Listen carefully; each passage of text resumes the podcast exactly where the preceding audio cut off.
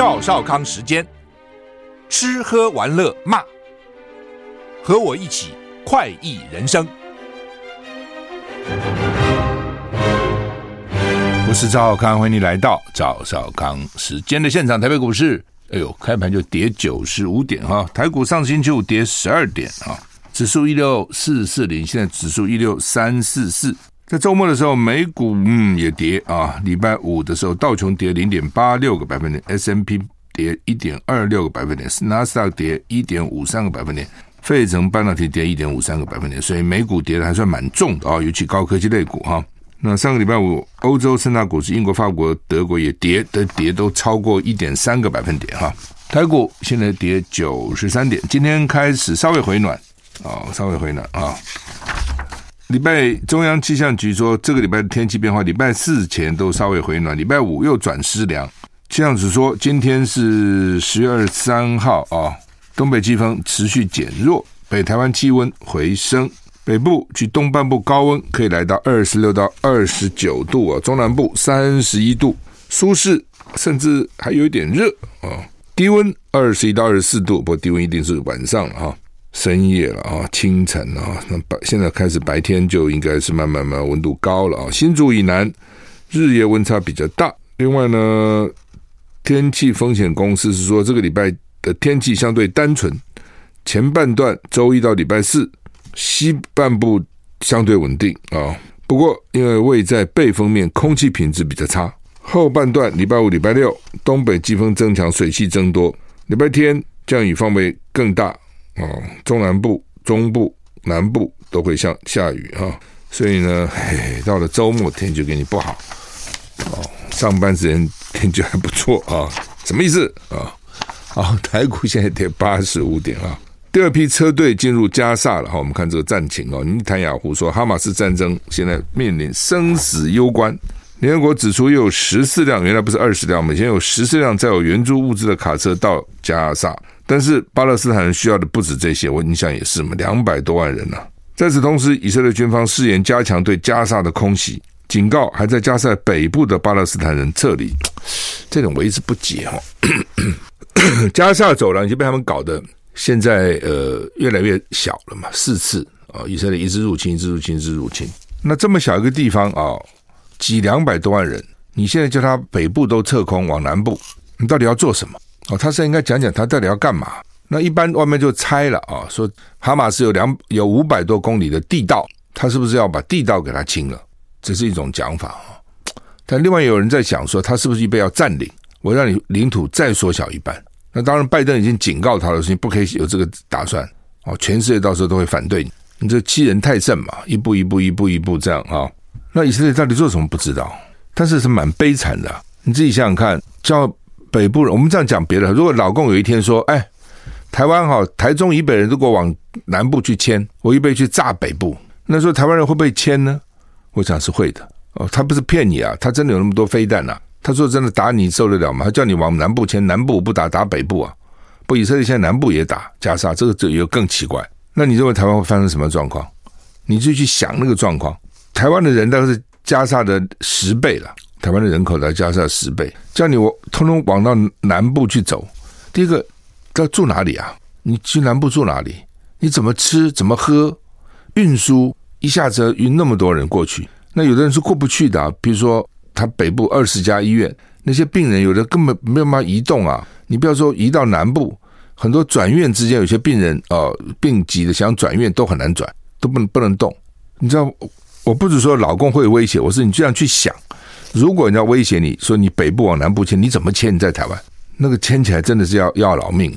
他现在就叫人家你北部都给我往南部迁，真的，你光住在什么地方，吃什么喝什么，吃喝拉撒睡，这都是问题的哦。就是一次就过迁，我因为我要炸北部了，那所以呢，他还在警告说呢，我们要加强对拉萨的轰炸，所以呢，北部你赶快，我告诉你叫你撤离，你赶快撤啊！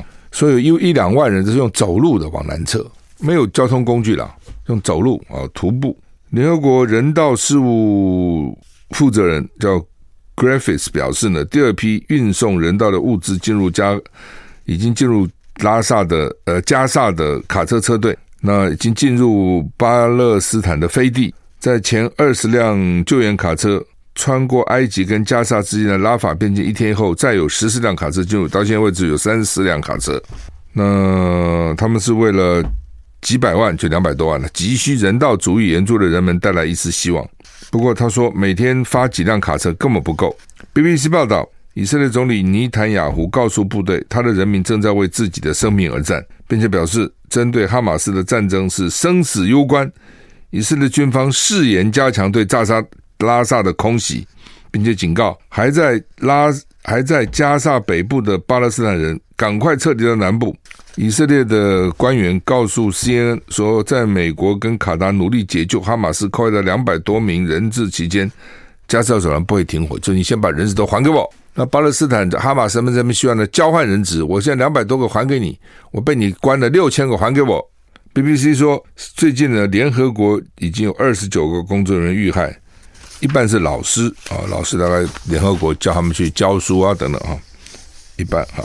以色列礼拜天空袭哈马斯好几十次，美国希望推迟地面作战进行人质谈判。以色列国防军表示，礼拜天晚上对哈马斯目标进行了数十次的攻击。实验报道，美国寻求推迟以色列行地面行动，以便有更多时间进行人质谈判。就美国是希望以色列呢，还先不要攻入，先不要攻入了。美以通常炸完以后，就是部队要大举入侵嘛。哦，是希望你先不要入侵吧。啊、哦，CNN 引述以色列国防军消息啊，周日晚间，以色列军方对哈马斯进行了好几十次的空袭。另外呢，以色列军方还攻击了黎巴嫩跟以色列边境一个，就是两侧的两一侧的两个真主党的恐怖组织啊，黎巴嫩跟。以色列边境的真主党的恐怖组织了，他去去炸人家哈。CNN 说呢，美国政府已经向以色列施压，要求推迟即将展开的加沙地面行动，以便释放更多哈马斯的人质，并且向加沙提供援助。以色列国防军他们就是 IDF 啊，在为加沙地面行动做准备的突袭中，造成以色列国防军一死三伤。拜登礼拜天跟教宗方济各，还有以色列总理尼坦雅胡，分别就以色列跟加沙事态发展进行了两次通话。在跟教宗的讨论中，拜登谴责了哈马斯的攻击，而且讨论为加沙提供人道主义援助的努力。以色列军方对哈马斯统治的加沙走廊地区展开猛烈空袭，战火下，很多巴勒斯坦父母在年幼子女的小腿上写下名字，万一父母或孩子。遇到不测的话呢，这姓名、尸体比较好辨认身份。有时候炸烂了，你根本不知道什么，但写个名字就能辨出来嘛。哈，反正总是尽量吧。CNN 一个记者在加沙走廊中部的艾格沙烈士医院看到这样的影像，这个医院所在地连夜遭到以以色列空袭，有一名婴儿跟三岁幼童被炸死，遗体安放在满是遗体的太平间里面，孩子们腿上都有。阿拉伯文写的名字，目前不清楚孩子的父母是否安在。对啊，孩子写的名字，爸爸妈妈都死了，父母都不在了，你写的名字又怎样呢？实验记者说，在小孩名字写小孩身上写名字，已经成为加沙民众的常态，都写了。以色列国防军上个礼拜对加沙北部民众喊话，要所有平民往南走，撤离到瓦蒂加萨、瓦迪加萨以南的地点才会安全。但隔了几天，以军开始。对瓦蒂加萨以南狂轰，这是我刚刚讲的也不解。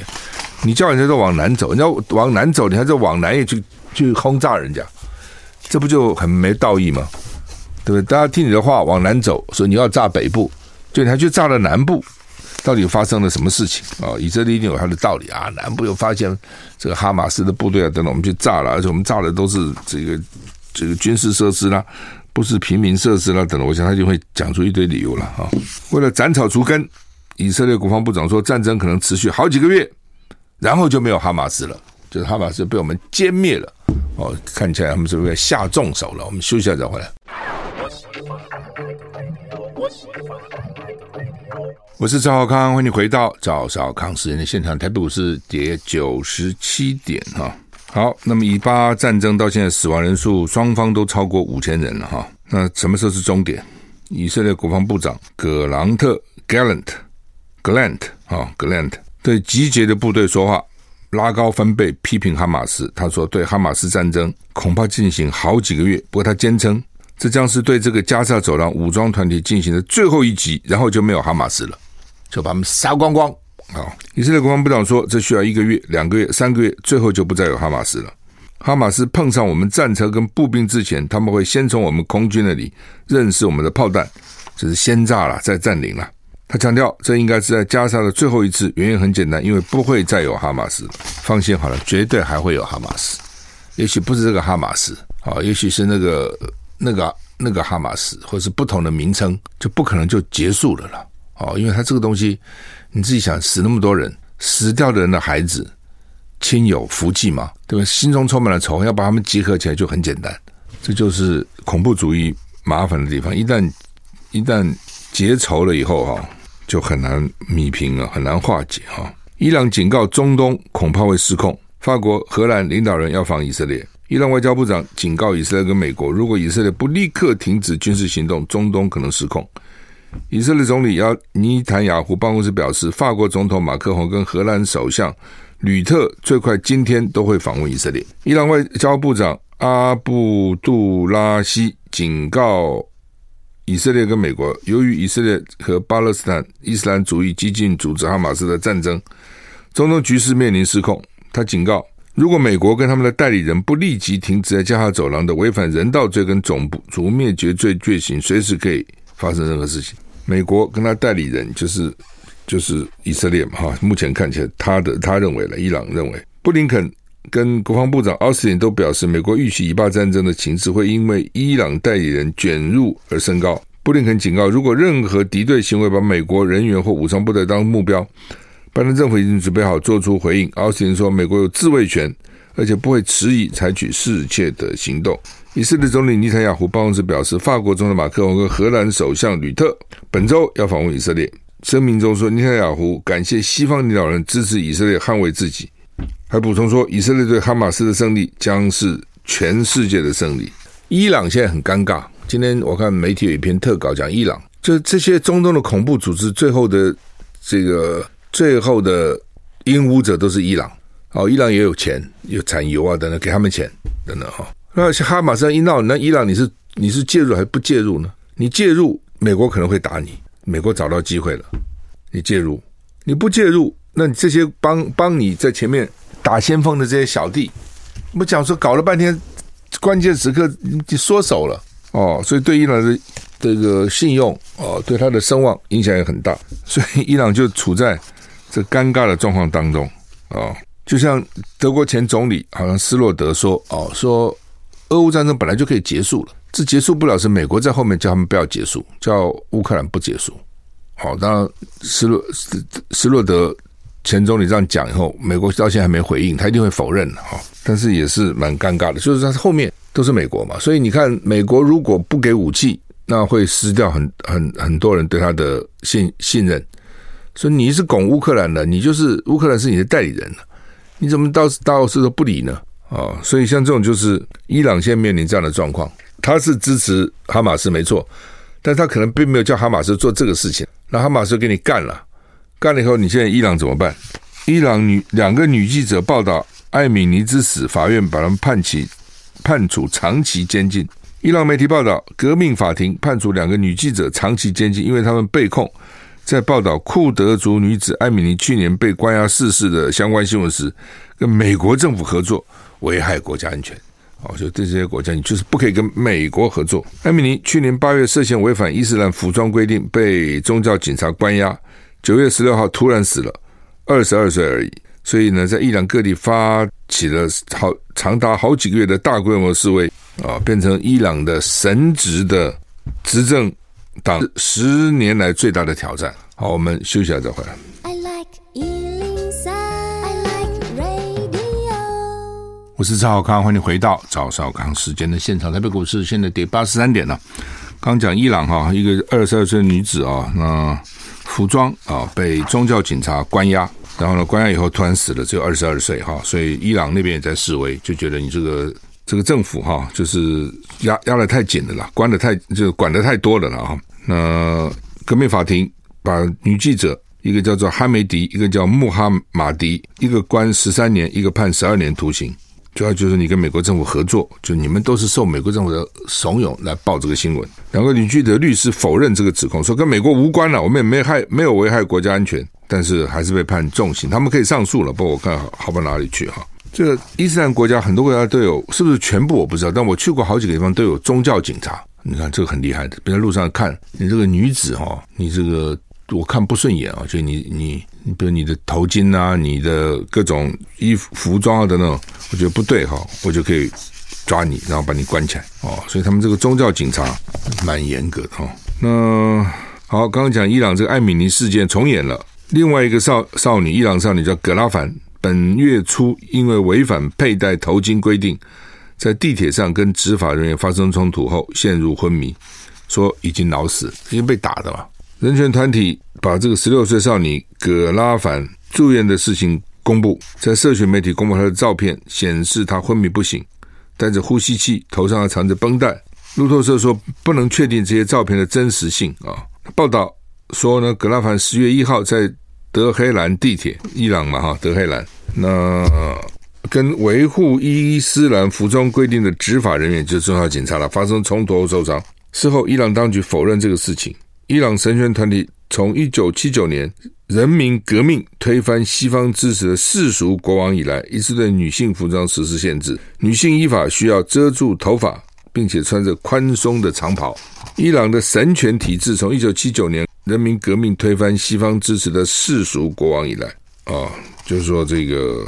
他们对服装的要求都非常的严格，如果违反，面临公众谴责、罚款或逮捕。但是从上刚我们讲那个艾米尼死了以后呢，二十二岁艾米尼死以后，越来越多的女性抗令不戴头巾，在全国各地商场、餐厅跟商店的公共场所抛头露面。怎么可以抛头露面呢？葛拉凡以脑死的报道，就这个新的这个 case 呢，可能会重燃艾米尼之死，引发了全球性示威。好，伊朗政府也不要以为这个不重要哈，我们可以镇压哦。你常常搞，常常搞哦，最后呢，这个星星之火可以燎原。台股现在跌一百零八点哈，跌一百零八点啊。中国时报头版头登的是说，侯友谊呛赖清德说：“你敢断 ECFA 吗？”尹启明警告，一旦取消了以后呢，又加不了 RCEP、RCEP，产业恐怕会外移，因为十三年来降税就超过百亿美金哈，所以你会讲说啊，也没什么了不起了哈，我们这个一年外销那么多，百亿算什么啊？而且十三年才降百亿，一年不过就是八九亿嘛。它对特定行业真是蛮多的，特定行业像工作、工作、工作母机啊等等，工具机啊等等。特定行业就很很严重，对有些行业是没有影响。嗯、呃，尤其那种传统产业，就当时民进党反对嘛，意思就是当时民进党反对啊，ECFA 啊什么都反对啊。后来服务业也也也没允许，就要一进来台湾就垮了。大陆服务业那么便宜啊，大举进进到台湾来入侵怎么办？等等反都反对啊。那记得那时候太阳花跑到立法院啊，等等，就就就把那个学生啊等等，就这个事情嘛，啊，那。蔡英文当时就讲说，他当选以后就把 ECFA 给废了，但他当选也没废，所以这就是这样。国民党时候做的，你民进党几乎都继续干，但是回头骂你。你比如说直航，马英九当选后两岸直航，那民进党反对啊，那你当选以后你就把它反过来不直航就是了，他也不敢，因为可可能会激发民怨啊，所以反正就反反正就是你国民党做吧，你就是卖台，你就是亲中哦，然后呢你做了，但是我就继续哦，我也没有断，也不改。嗯、所以呢，你现在叫赖清德说停，他也不会讲，他也不会说停。但是呢，你叫他扩大，他也不会。他现在就是这样啊。鸿海集团富士康被大陆查税，查税事小，大家注意后面一个查地啊，什么意思呢？鸿海在广东、江苏的重点要查税，在河南、湖北的重点要查地，查税大家就懂了。你有没有逃税啊？等等等等之类哈。查地哈，就是因为。红海在大陆最大嘛，它进出口都很大，所以呢，很多地方政府都要争取他去啊。你自己想嘛，对？总是希望他去啊，创创造经济嘛，创造收入嘛。那所以很多地方政府给他很多优惠，这么多年给你很多土地，给你让你开发，但是他很多地他没有去开发。我觉得现在有分几种，第一个你没开发也是还好，你乱开发，开发的不是人家原来给你的那个用途就更糟了。哦，所以呢，人家现在就是不是只有茶税。还要查地，就是你这土地到底有没有有有没有去使用，或者有没有乱使用？因为原来郭台铭他们在大陆关系是不错的，他主要是跟薄熙来还有令计划他们，但这两个现在都倒了，薄熙来、令计划都倒了哦，所以呢，他的靠山看起来没了，所以到底会怎么样发展？我是赵少康，欢迎回到赵少康时间的现场。台北股市跌一百零八点哈。好，刚刚讲红海昨天传出来消息哦，很令人震惊哦。红海他的因为郭台铭曾经讲嘛，说他大到老公也不敢动他。那显然老公没有什么是不敢动的啊。你自己想，那个时候老公对马云对不对？马云够大吧？啊，老公照样动他。马云一方面太大了啊，他们当时要搞蚂蚁金服上市啊等等，然后马云又骂那个大陆的那个那个金融机构吧啊，就是马云很嚣张了那个时候了啊，人就是这样啊，有钱以后哈就会比较嚣张了啊。你现在只是看哈这些大老板哈在外面其实都还算客气哈，就对我们都很客气，我们跟他也没什么厉害。你看他内部对他的员工那个态度，哎呀，我看过好几集很凶的。跟个暴君一样啊，骂就是那种狠狠的骂，你知道？哦，都是那种哇，这是我在想说，你们干嘛要这样子哈？呃，大家好不容易聚在一起做个事情，对不对？需要这样子吗？哈，真的很凶。那可能也就靠这个才成功了。哦，如果你平常温和或细腻的，大家都随便跟你混了，他们就这种很强制的哦。这不只有台湾呐，美国一样啊。哦，我看过报道讲那个 Fortune Fortune 五百大或者五十大那个。最大的企业老板说，那种个性都是非常强，非常非常强。因为在创业过程当中会遇到很多挫折嘛，像你动动就算了哈，然后很软弱，你就更不可以成功的，因为个性非常强啊。那当然，除了说你是那个什么高科技这种发明一个东西，拿到个专利赚一些钱，但那个也有限。你真要创个业啊，通常那个最有钱的都是创业，只有一个例外的，就是华伦巴菲特，他是被人家讲奇迹，他是靠炒股票。哦，就是买买股票，一般没有这样靠这个买卖股票，一般是不可能成为巨富的。你可能成为富，可能成为小富，可能成为富，可能成为大富，但你很难成为巨富。巨富通常是创业哈、哦，那创业的那个个性是不一样的，那就是很很很特别的哦，好吧？所以呢，这个马云，那你可以想得出来，他后来哇，不要不要说对他员工，他对政府都叫板，好了，你叫板对不对？我就整你。后来你看有一阵子马云就销声匿迹了，好跑到什么新加坡、跑到日本、香港去教书啊，等等等等之类的。哦，那后来他们在慢慢慢慢态度软化了，然后呢罚你的钱你就认赔啊，哦，就是这个该该该交就交啊，啊认错啊，慢慢慢慢才慢慢好一点。那香港对黎智英一样啊，你再有强势，你再什么好几个媒体，对不对？整就照样整，到现在管起来哦。你跟他去横，同样的，郭台铭也讲了，对不对？上上次不是人家问他吗说啊，你万一选举到时候你在大陆那么多资产，到人家老共这动手怎么办啊？他大概还讲了一个很重的话啊，就是说你自己去去做吧。那你不敢，而且你是靠我啊，增加很多的工作机会啊，等等等等。这个东西就是这样子的哈。你你现在看到只是红海，你没有看到那个工业妇联，那个是。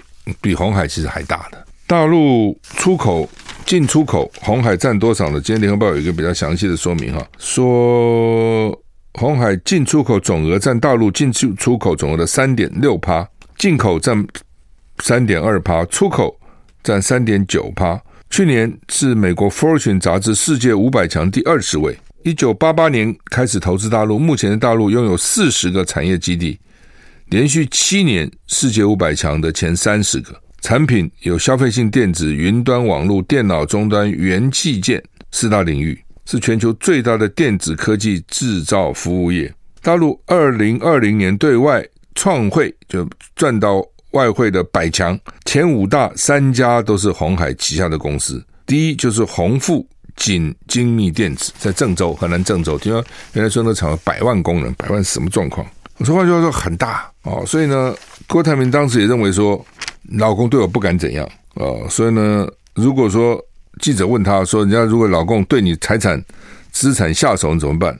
郭台铭当时说，我会说 Yes，please do it。好啦，人家现在 do it 了哦，就是你你对于共产党，你要从他的体制上去了解他，他基基本上你赚再多钱，在共共产党那个体制里面，他心里不见得看得起你的，嘴巴也是需要你来投资。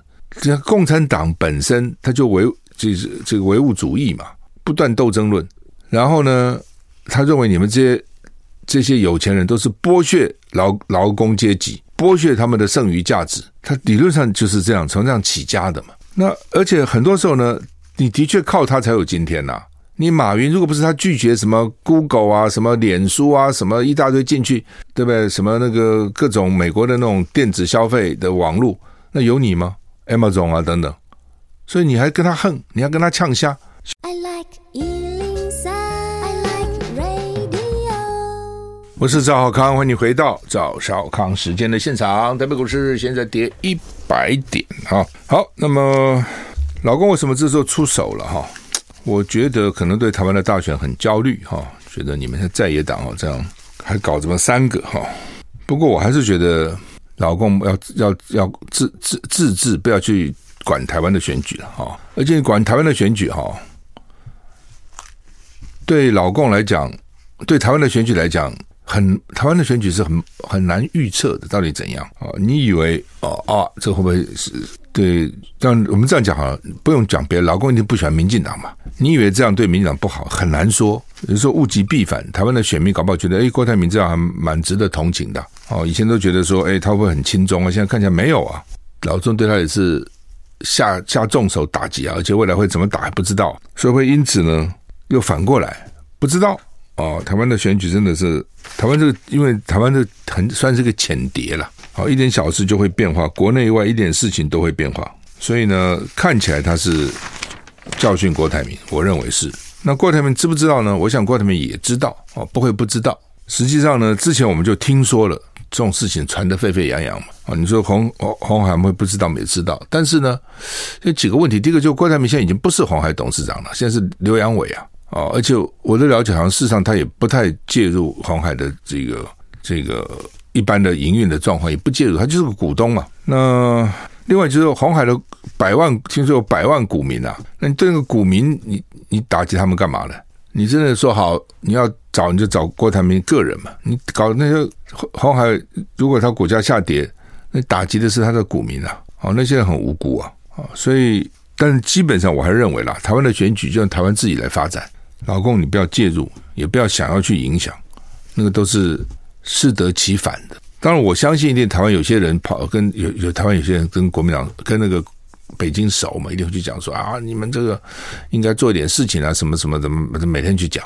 我相信呢，老公说好吧，那就做一点事情吧。但是做这事情，我觉得不好啊。你就问我，我觉得真的不好啊。就像你也不需要美国介入台湾的选举嘛，对不对？你需要美国介入吗？台湾人选举，他们自己选就是了。好，联合报头版头登的叫做“八年魔魔咒，民心思变”。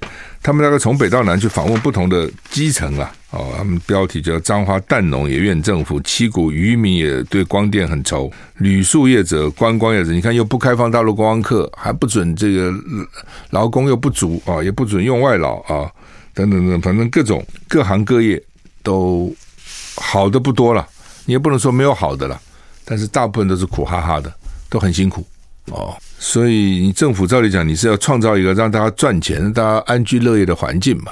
你这么搞得两岸紧张哦，搞得这个大家收入越来越少，实质收入越来越少。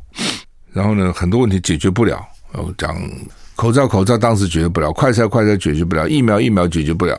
哦，那些鸡蛋，鸡蛋解决不了，那你不是很奇怪吗？好，那么另外，在在中国时中国时报头版也登这个国中生每天学习十小时，比大人还累哈。那这个在联合报也有啊，联合报在它的 A 六版标题是说新课纲压力大，六成学生学习疲劳，学习历程成为高压包袱。你记不记得那时候一开始出这个要叫学生搞这个学习历程，我就第一个出来骂，我说这个就害人，这不知道哪个狗头。那个军师想出来的哦，哎呀，当然我比较特殊了，但是我相信我也不是那么特殊。什么叫我比较特殊呢？就是我平常不太读书了，我非常喜欢看很多课外书啊，或是办参加很多课外活动啊等等之类。那考试就抱个佛脚，开个夜车，也就勉强就过了嘛。你像搞搞这个学习历程，你不要我的命了。我就回想说，如果当时有一个学习历程，我这个学生，我现在回想我学生时代过得蛮快乐的。人家恶补我也没恶补哦，人家反正这我也没有，反正就跟着混。你搞这学习历程，你把我卡死死的，我变成一刻不得松懈啊！哎呦，你们干嘛啊？哦，把学生都整死了哦！当时我刚是以我个人的经验，我反对。现在看起来不是只有我这个经验，很多学生都是这样，都很反对啊！哦，而且呢，你这个东西就鼓励他们去做表面功夫嘛，给你写一堆那个哦，写写写写得很漂亮，但是又怎样呢？而且现在还说很多大学不看。我搞了个半天，你还不看？那我搞我又不能不搞。说那个学处制作学习历程占百分之七十六，学生觉得压力来源，这都是他们他们认为他们学美国的呢。我也不觉得美国就是这样子啊。哦，当然美国会注意你平常的课外活动啦，什么什么还是是最重视的。但是你你现在就是把这个学生搞搞得这种从头到尾，从第一天到最后一天，就把他绑得死死的。你每天在干什么？你都给我写下来。你是不是要老命了吗？啊、哦，所以说现在孩子好惨，每次呢就给你搞一个新的课纲，就搞一个新的一些政策，就是啊，我们要减减轻学生的负担等等。你什么时候减轻过学生的负担？你没有一次真的是减轻了学生的负担。唉，真的是哈，我觉得真是把把学生都整死了啊！本来好好的这个应该是一个愉快的。从童年到青少年，现在变得真的是压力很大啊！好吧，我们时间到了，谢谢你，再见。